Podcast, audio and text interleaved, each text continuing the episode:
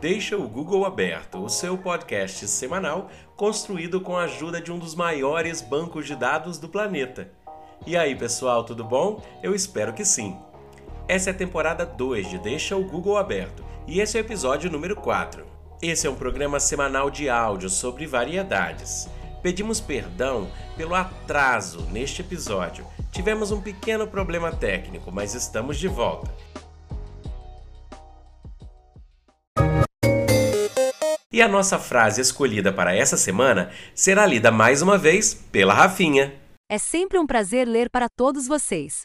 Se chegarmos a descobrir uma teoria completa, ela deveria com o tempo vir a ser compreensível em sentido amplo por todos, e não apenas por alguns cientistas. Então, todos nós, filósofos, cientistas e pessoas comuns, poderíamos fazer parte da discussão da questão de por que é que nós existimos, assim como o universo. Se encontrássemos a resposta para isso, seria o triunfo definitivo da razão humana. Pois então nós conheceríamos a mente de Deus. Stephen Hawking.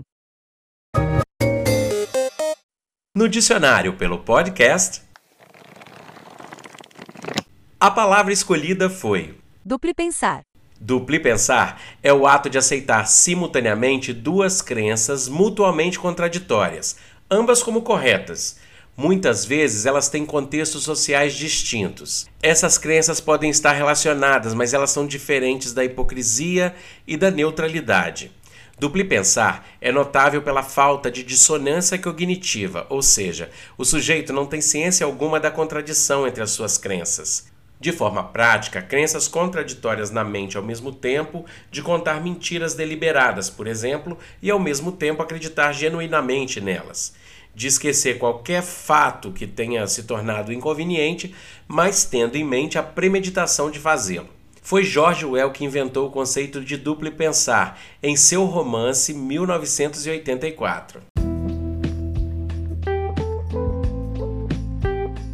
Hoje é dia de quê? Hoje é dia da Declaração Universal dos Direitos Humanos. Ela delineia os direitos humanos básicos e foi adotada pela Organização das Nações Unidas em 10 de dezembro de 1948. Além do canadense John Humphrey, várias pessoas de todo o mundo ajudaram no esboço e na escrita da Declaração Universal dos Direitos Humanos. Embora não seja um documento com obrigatoriedade legal, a Declaração dos Direitos Humanos serviu como base para dois tratados sobre direitos humanos na ONU, de força legal, o Pacto Internacional dos Direitos Civis e Políticos e o Pacto Internacional sobre os Direitos Econômicos, Sociais e Culturais. Continua a ser amplamente citado por acadêmicos, advogados e cortes constitucionais. Especialistas em direito internacional discutem com frequência quais de seus artigos representam o direito internacional usual.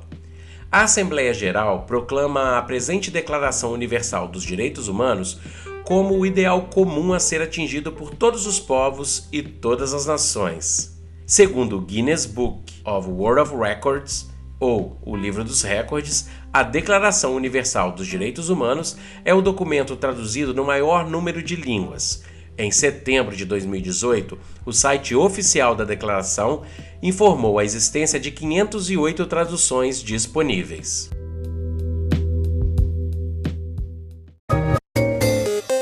E para o Recordar e Viver, hoje vamos recordar dos relógios que bombaram nas décadas de 70 e 80. Em uma era de smartphones, usar relógio é opção e funciona como um bom acessório, né?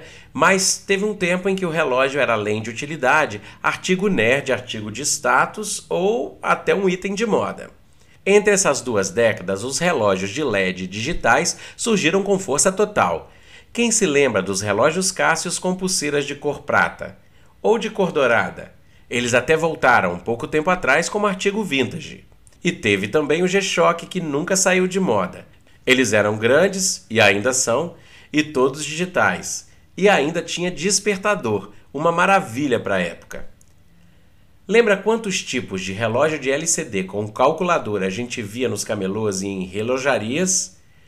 Também apareceram os relógios com mais de um mostrador, isso tudo na década de 80, um digital e um digital que imitava o analógico de ponteiros, e foram bem famosos. E também tivemos o analógico e o digital no mesmo relógio que está presente até hoje nas marcas mais atuais. Chegaram também, mais nos anos 80, nos camelôs das grandes cidades, alguns Cássios com jogos. Lembra disso? E no meio disso tudo, a Champion chegou com um relógio analógico com pulseiras coloridas, que podiam ser trocadas pelo usuário o máximo para a época. Essa abundância de relógios que vieram com a criação do relógio LED LCD no formato digital e depois a Champion com relógio colorido marcou uma geração inteira de adultos, pois era realmente uma novidade no mercado.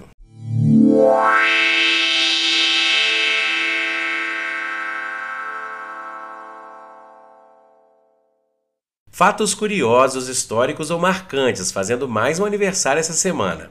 Em 1790, a pedra do calendário asteca é descoberta em El Zócalo, na cidade do México.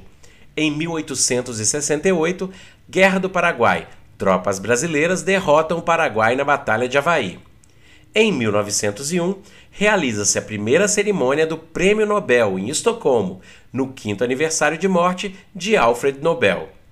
Em 1984, é proibida a tortura de acordo com a Convenção das Nações Unidas, na atualização da Convenção de Genebra pelo Alto Colegiado da ONU. Já em 2000, o terceiro reator da usina nuclear de Chernobyl é desligado. E para o texto da semana, nós escolhemos um texto que foi escrito no Japão no século VIII. O título é 500 volumes, três palavras. Conta-se que na Pérsia vivia um rei de nome Zemir. Coroado bastante jovem, ele achou que precisava então de instrução. Reuniu à sua volta numerosos eruditos provenientes de todos os países e pediu a eles que editassem para o seu uso a história da humanidade. Todos os eruditos se concentraram nesse trabalho. Vinte anos se ocuparam no preparo da edição do livro. Finalmente, foram recebidos no palácio, carregados de 500 volumes, acomodados no dorso de 12 camelos. O rei Zemir já passava dos 40 anos. Estou velho, disse ele. Não terei mais tempo de ler tudo isso antes da minha morte. Nessas condições, por favor, preparai-me uma edição resumida. Por mais 20 anos, trabalharam os eruditos na feitura dos livros e voltaram ao palácio com três camelos apenas. Mas o rei envelhecera mais ainda. Com 60 anos, sentia-se meio alquebrado. Não me será possível ler todos esses livros. Por favor, fazei-me deles uma versão ainda mais resumida. Os eruditos trabalharam mais dez anos. Voltaram depois ao palácio com um elefante carregado de suas obras. A essa altura, com 70 anos e quase cego, o rei não podia mesmo ler. Mesmo assim, pediu ele uma versão mais resumida ainda. Os eruditos também tinham envelhecido. Concentraram-se por mais cinco anos e, momentos antes da morte do monarca, voltaram com um só volume. Morrerei, pois sem nada conhecer da história do homem, disse ele.